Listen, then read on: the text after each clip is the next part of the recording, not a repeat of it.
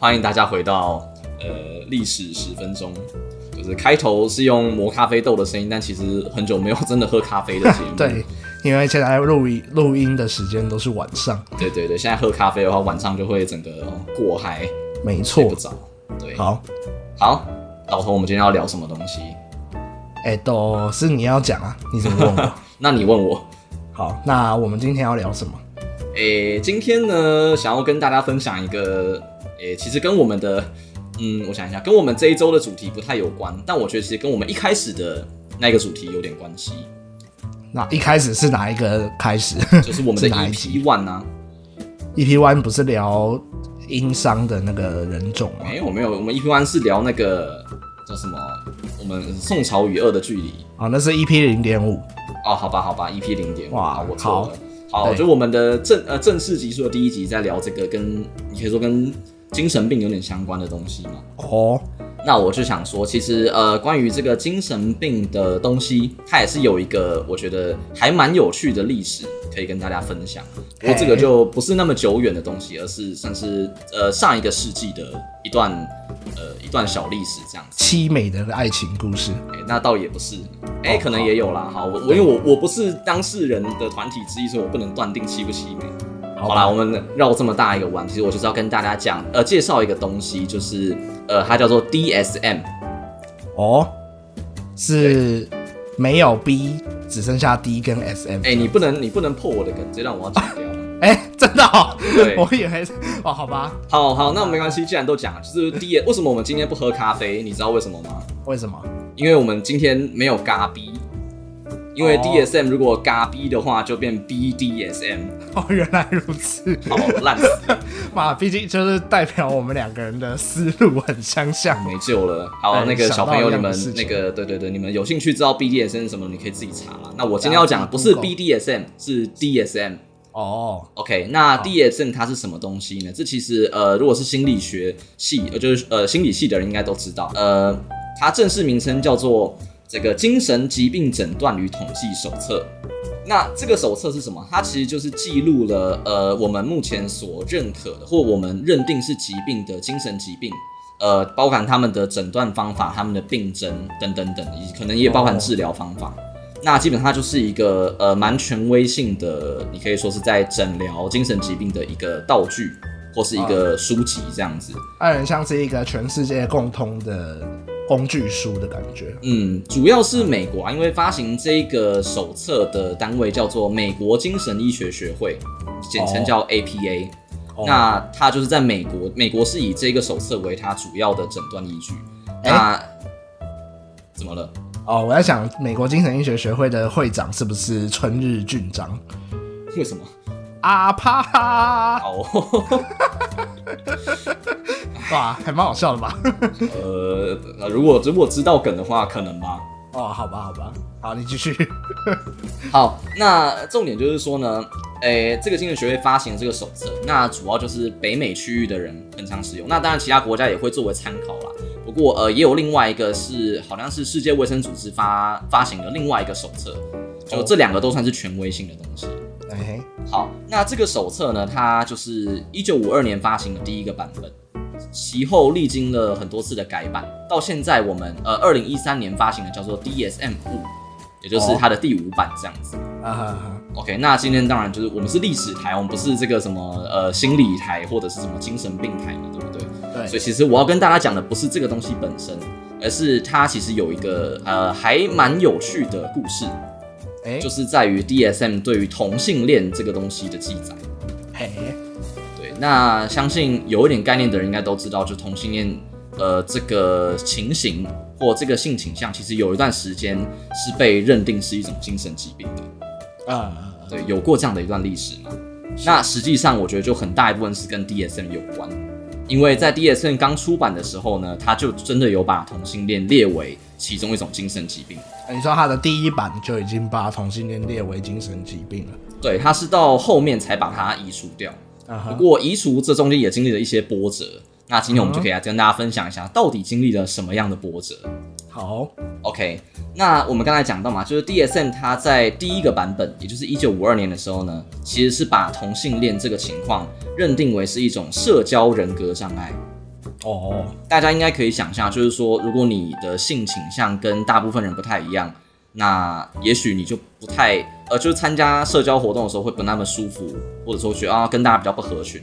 所以以他们这些心理医生观察到的情形，那就是说，哦，有这个病状或呃讲病状，就以那个时候的那个讲法来讲是病状嘛，对不对？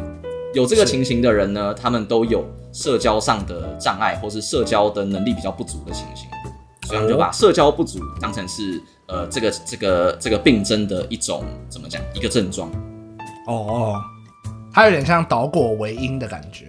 以我们现在的角度来看呢，对对对对对，好，那后来呢，它就是到 DSM 第三版，就 DSM 三的修订版的时候，才真的把它移除。那中间其实经历了三三十年的时间。啊哈，OK，那呃，就是我当然也不能只跟大家讲说，哦，它就是被纳进去，然后又被移除了，这样子就是很没有条理。所以今天我们就来稍微的介绍一下，说为什么当时的这些心理学家或精神医学家会认为，呃，同性恋是一种精神疾病呢？是，OK，那这个就要讲到在 DSM 发行之前，呃，也就是差不多从一八五零到一九五零的这一段期间，呃，当时的人他们对于呃同性恋这件事情是怎么看的？对，然后。呃，他们当时主流的讲法或是理解的方法主要有三派。那第一派就是疾病说，也就是认为呃同性恋是一种疾病。那更具体的一点来讲，就是说他们觉得同性恋是一种先天性的呃不足，或者是可能因为后天的一些环境的影响，导致于他的荷尔蒙失衡，那进而导致他的性倾向不正常等等等。哦，那先说他认为他是一个怎么讲，人体上的一些跟正常人不一样的情况，导致了他有同性恋的情形，就是它是一种生理导致心理的残缺。以他们的想法来讲，嗯，对对对。那以他们这个言下之意，也就是说同性恋是一个不自然的情形，而且是需要被医治的，是吧？好，那这是第一种说法。第二种说法呢，是说同性恋是一种发育迟缓的症状。什么意思呢？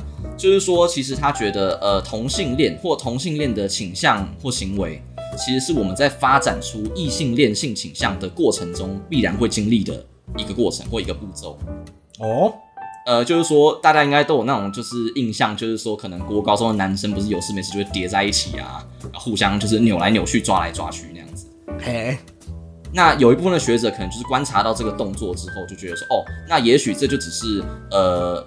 就是我们在理解，呃，怎么讲爱情或者是这个性这一件事情的时候，必经的一个过程。我们会先从跟我们比较接近的个体来开始练习这一个这个功能之类的啦。那也就是说，如果你到了成年之后，你还是一个同呃有同性恋性倾向的人的话呢，那你就是一种发育迟缓。哦，这样可以理解吗？那如果到八九十岁嘞，是发育非常迟缓。哦，原来如此。好。那言下之意就是说，他觉得同性恋是一个，呃，虽然是不自然的情况，呃，但是不一定需要医治。就发展迟缓，如果他没有造成他的生活上不便的话，其实呃也不一定要医治就对了。相较之下，比较保守的看法。啊哈哈。OK，那第三种看法是什么？就是说他觉得同性恋的性倾向是一种自然的变异。啊，什么意思呢？就是说一个族群，然后常态分布，对不对？那一定会有极端值。是对不对？那极端值不代表就是不好，对，极端应该说你每一个族群里面一定都会有呃各种指标的极端值，有些人特别聪明，有些人长得特别帅之类的，呃，那同性恋可能也只是其中的一种变异。是，那再举一个比较好理解的例子，就是说像左撇子也是少数嘛，对不对？嗯，对。可是我们不会说要把左撇子移植过来。哦，可是以前的确是会，呃，有一阵子会啊，但是在美国人的观念里面可能比较少。那他们这一派学说就认为，其实同性恋，呃，也应该要视同左撇子的这个情形来来理解啊，所以他们就觉得说，那也就是说，他就是一个觉得同性恋是自然发生的，而且不需要医治的，是呃一个情况这样。哦，好，那这三个论点其实就分别在这个一九呃一八五零到一九五零的这一百年之间产生了各种交锋。那我们就可以来回顾一下这个中间到底经历了什么样的事情。是。好，那首先要介绍的一个人，就他叫做卡尔·亨利希·乌尔利克斯，哎，我们叫他卡尔好了。啊，好，这是卡尔。那这个人呢，他是一个法国呃，对不对？德国的法律工作者，是。同时呢，他也是呃，他自己也是一个出柜的同性恋者，就对了。OK。那当时他做了什么事情呢？就是说他呃，当时的背景条件是在一八七一年的时候，呃，德国的政府他们颁布了一条法律，就是他们的刑事法第一百七十五条，认定说同性恋行为是一种刑事的罪责。哦，那这个人他就是呃，有点像是站出来去反对这个东西。那在他的想法里面，他其实就是认为说同性恋其实是属于一种自然的产生的个体，所以不应该，当然不应该被当成是犯罪的行为，更不应该被就是呃怎么当成是不应该被存在在存在在社会里面的异端分子来看待。嗯，也就是我们刚才讲是怎么自然论的这个这个想法。是，不过呢，他的这个主张后来就碰壁了嘛。哦，那也就是要讲到第二个人，他叫做理查克拉夫特埃宾，哎，我们就叫他理查吧，就是 Richard。OK，那他也是在德国，他是一个德国的精神医学家。那他是怎么去理解同性恋这件事情呢？就是他曾经在他的一本著书叫做《性精神病态》这本书里面有讲到说，呃，他他就是用那种达尔文的这个思考去理解这个东西。就是说，同性恋同性恋者之间的性行为是不可能产生后代的嘛？是，也就是说，在他的在他的眼里看来，那同性恋就是一种呃浪费生殖资源的一个性倾向或一个行为，啊所以他理所当然的就应该是一种呃不自然的状态这样。那他类比的另外一个行为就是手淫或打手枪，对他也是一个浪费自然资源但却不产生后代。哦，所以他也反对手淫，他认为手淫是一个精神疾病。嗯，是是是，而且这又跟他们的这种就是基督宗教的概念相吻合。对对对对，棒棒棒。那这个这个人他就有点就是怎么讲，就是呃，大力的反噬我们刚才讲到的这个卡尔的思想。哦，不过这还不是结束，我们要讲到第三个人。是，那第三个人其实大家就就是大大家就很熟悉啊，就是大家都很喜欢的弗洛伊德先生。哇，为什么大家很喜欢？因为他就很有名啊。哦，前面两个应该大家听起来不飒飒吧，但是弗洛伊德应该大家就知道这样子。哦，原来如此。好，那弗洛伊德他是怎么想的呢？他就觉得说，呃，其实呃，人一出生，或者说人在成长的过程，其实我们都多多少少带有一些双性恋的倾向。啊哈，那同性恋其实就是一个呃发展到双性恋所必经的过程，这也是我们刚才讲到的那个论点。所以在他的眼里看来呢，就是呃，虽然成人的同性恋者你要理解为是发育不完全。但是也不代表这就是一个不自然或是就是非要医治不可的情况，这样。哦，好，那这是这这三个主流的论点之间有一个就是互相交锋的情形。不过呢，最后最后就是在 DSM 它要被公布的前夕。就是在一九五零呃或者一九三九年弗洛伊德过世之后呢，呃，其实当时那个美国的这个精神医学界的主流观念反而又退呃也不能讲退回，就是又变回是说呃同性恋应该是一个病哦。那呃就是具体的情况呃我觉得就是因为这这详详细可能可能有很多的这种历史因素啊，那我们十分钟我们就不要讲到那么细。但我觉得可能有一个观念，是因为他们当时的这个不管是科技跟工业都发展的比较繁盛或比较进步，所以他们觉得说，呃，其实应该是有一些医疗手法可以去医治这种各式各样的情况。嗯，那也就也也就呃怎么讲，就把同性恋视为一个你可以说白老鼠嘛，或者是一个就只是用来除掉它来彰显我们的这个医术进步的一个对象，这样，有点像百步蛇的感觉。哦，原来如此。好，那这种种的因素呢，也就让这个一九五二年出版的这个 DSM 第一第一版的 DSM，呃，将同性恋纳入一种呃社交人格障碍的的类别里面。哦，OK，那其实这样子的认认知，或者说呃这样子的这个观念，其实有一个很大的盲点。老头知道是什么东西吗？是什么？当时我们现在目前讲到的所有的观点，其实都是精神医学界。呃，他们不管是研究或是他们自己医治病患所得出的一些观察与结论，对不对？嘿，也就是说，他们的样本完完全全就是精神病患，或者说是觉得自己是有病的人。哦，那也就是对他们来讲，这些病患当然会觉得说，哦，我我我就是有病，我希望被医治嘛，所以我去找这个医生。那这医生把我治好，那我就很开心。是，也就是说，对这些医生而言，那他们当然就会觉得说，我的医疗是成功的。哦，他就是有一个幸存者偏差的。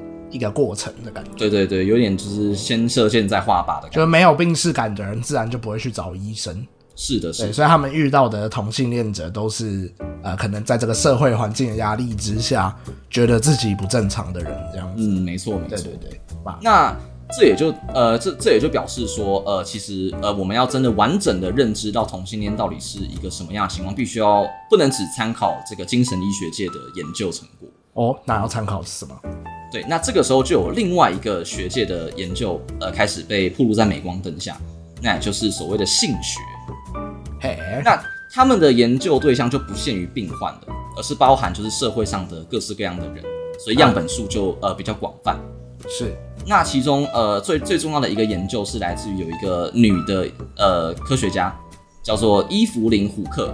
嘿，对，那她在一九五七年，呃，他调查了三十个男同性恋跟三十个男异性恋，那他就是呃呃怎么，就是去问他们说，你们呃觉得自己的这种精神机能啊，或是一些生活机能有没有什么影响？你们有觉得自己过得比较不快乐吗？等等等的，或者你们有没有觉得什么就是压力很大之类的？那他的结果其实是发现这些呃男同性恋，就这些男同性恋并不是呃有去就医的男同性恋，就可能只是呃就是觉得自己是男同性恋，但不觉得自己是病患的这些人呢，是他们其实是不会觉得自己呃的这种功能会比男异性呃会会相较于异性恋者来的不足的。啊哈，你说的功能是？就包含呃社交啊、生活啊等等啊，就是作为一个怎么讲，人类这个个体的一个功能，一个社会人的功能。那这样的研究，呃，其实就呃，等于是给了当时的这些反对呃将同性恋视为精神疾病的人一个强心针吗？或者是给他们一个弹药可以打？那也就让这些同性恋人权运动者呢，他们在一九七零年跟一九七一年这两年。他们两度的闯入了 APA，就是我们刚才前前面讲到这个团体的年度聚会去抗议，国精神这个什么什么协会的对医学学会这样子是。那抗议了之后呢，他们也终于有点像是呃让 APA 意识到说哦，其实我们的认知是有偏颇的，所以呃在经历了就是两三年的这个讨论期间之后呢，呃在一九七三年，他们就正式的把同性恋从 DSM 之中移除了，嗯。可是，他们虽然把同性恋这件事情移除了，是。不过他们是呃，他们把它取代成另外一个东西，哎，他们把它取代成另外一个叫做性别倾向障碍，对，简称叫做呃 sexual orientation disturbance。哇，他们就只是没有说他是社交人格障碍，但是他还是认为他是另外一种障碍，就对了。呃，其实概念有一点不一样，就是我让我就是娓娓道来，是好。那这个性别倾向障碍后来又在这个一九八零年，也就是第三版的 DSM 的里面被改成自我矛盾性取向。哦，那什么叫做自我矛盾性取向呢？就是说你觉得你是异性恋，但是你的身体却告诉你你是同性恋。啊，可是这在同性恋之中，可能也并不是所有的同性恋都会是这样子的，不是吗？是啊是啊，就可能有一部分的人是这样子，那他把这个东西仍然是纳入了这个手册里面哦。但其实它也包含了，就假设你觉得你自己是呃，你觉得你自己是同性恋，但你的身体却是异性恋哦的这个反过来的情况。妈妈妈妈，那为什么要纳入这个东西呢？其实就呃有有一部分的说法是说，那就是为了让这些呃怎么样投入资源去研究这个怎么样性取向疗法的这些。呃，医院或是医学界相关的人士，他们还是有一个怎么有利可图的空间，所以他们的这个疗法不会被淘汰掉，他们还可以就是可以营业就对了。所以你的说法就是说，它有可能并不是一个完全科学的呃见解，而是怎么讲，有这种既得利益者在里面呃施加压力的结果。对对对，就是有这样子，就呃，就我我啊我我参考的资料里面有提出这样的一个想法，有这种观点，就对。是是是是是。好，那当当然，就这个东西，其实在过了十几年之后，它就是有被人家就是理性的去检视，就说呃所谓的自我矛盾的性取向，真的应该要被认为是一个精神疾病吗？那其实就我现在提出一些质质疑，就是说如果这个可以。那是不是其他各式各样的，就是自我矛盾的什么什么都可以被列为精神疾病？哦，比方说，你觉得你自己是黑人，但你的身体却是白人。哦，你觉得你自己长应该要有一百八十公分，但你却只有一百六。哦，妈妈，你觉得我应该你，我觉得我应该要是总统，那就我现在就是在什么领那个二十二 k 的工作。哦，对啊，那这些是不是全部都应该要变成精神疾病？哎，那也因为就是有这种无限上纲的可能，所以这个东西就是在呃 DSM 它后来的修订版之中呢，就是整个被移除掉。哦，在一九八七年的时候，这个东西才正式的被呃从 DSM 里面移除掉。哦，所以其实你看，它总共从一九五二年到一九八七年，经过了三十几年的时间，同性恋才就是你可以说是真正的呃被正常化。啊哈哈，对，就是是经历过蛮长的一段时间的。哦啊，我觉得他这个破解这个怎么讲，就是破解这个怎么讲，就是说他原本的这一种，就是你刚才说所谓的这种认为自己是一百六十公分，然后结果事实上你是一百八十公分，或者说如果是同性恋的话，就认为自己是女生。但是，呃，其实生理上是男生，或者说认为自己是异性恋，但是生理上是同性恋，什么什么这一种的。啊哈，我觉得他论破的方式感觉蛮法律系，哦，是吗？事情，对对对，因为根据你对法学概论的理解，对，因为我最近在学法学绪论，对，然后法学绪论里面有一个，就是当你要对法律做出一个解释的时候，有一种解释的方式，啊，应该说有两种解释方式，就是举轻以明重，或者是举重以明轻。哦，对对对对，然后这个东西就有点像是，啊，我我现在有点搞不清楚你刚刚的这种说法是举轻民重还是举重民轻，对，但是它就是一个，呃，怎么讲，用这样的方式去验证你说，如果你是这种说法的话，那你是不是滑坡那种感觉？啊？对对对，无限上纲，骂骂骂骂，我觉得骂不会是能够去论破别人的人。这样子，嗯对对，我觉得很压抑的是说，为什么这个论点到他公布之后十几年才被提出来？或者是说，其实有人批评，但是要足够把这个共识给凝聚到变成一个怎么讲啊？影响对方的决策，其实是过了几十十几年。哦，你懂我的意思吗？嗯，对对对对，妈妈妈，哦，也许是这样去吧。对对对，好的，OK，那 OK，那以上这个就是这一段故事了。那我来讲一下，就是我在就是呃看完了这相呃关相关的资料之后的一些想法。好了，是，就是说其实呃就是我因为我自己在呃就必须说我我觉得我们应该都是对于这个性倾向同性恋这个东西比较相对开放，或者说我们这个世代其实都是比较开放的，对？是，所以我像我自己在读，就是当时他们早期有这种什么觉得是疾病啊，或者觉得什么发展迟缓造成同性恋。的这些论点，我当下直觉反应会觉得说，哦，这个是一个错误的想法啊，或它是一个不好的讲法。对。可是，呃，我觉得在读完这个有有让我有一个启发，就是说，其实，呃，早期的论点，他们为什么会这么的觉得同性恋奇怪？其实他们有一个很根本的，呃，怎么讲？根本的概念就是说，他们其实就是用二元的分法在区分性别这个这个东西。啊，或者说，在他们的理解里面，性别就一定要是男或是女啊。所以，当你的你的配对是就是男生在女生的身体里面，或女生在男生的身体里面的时候呢，你就是一个错误的存在。可以。那也就是说，你也可以说，其实真正的错误不是在于觉得同性恋是错这件事情，而是在于你用二元分法呃去区分，就是我们人社会间。呃，不能够用二元分法区分的这种很复杂，就是你的方法论本身就已经错误了。对对对，那我就觉得说，其实我们如果直觉的认为这种呃跟我们不呃不符合我们价值观的观念，或者说比较我们所谓的过时的观念，我们直觉认为它是不好的，那是不是也是一种二元的分法？啊，对啊，对啊，所以我觉得就是嗯，就是让我有点就是自我产生一个警惕吧。哦，原来如此。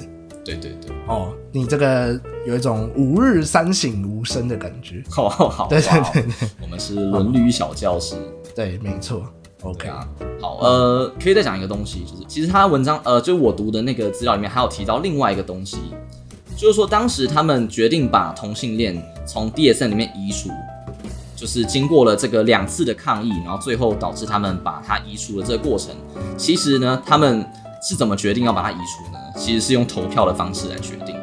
哦，然后投票的时候，他们甚至还有那个呃，应该说当时其实提交投就是要提出要投票这件事情的人是反对移除的那一方，就是觉得觉觉得同性恋应该要是疾病的这一方，他们说要投票，就投票的结果就是要移除嘛，那这些人居然又跳出来讲说，哎，科学的东西怎么可以用投票来决定啊？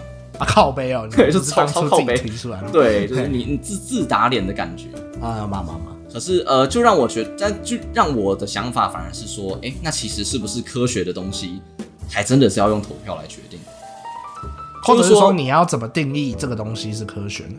呃，或者说就是我们做了这么多的实验，这么多的研究，然后得出这么多的结论，但最后最后当你要落实到一个就是学界以外，是这个普罗大众的世界的时候，当你要制定一个会影响到其他人的制度的时候。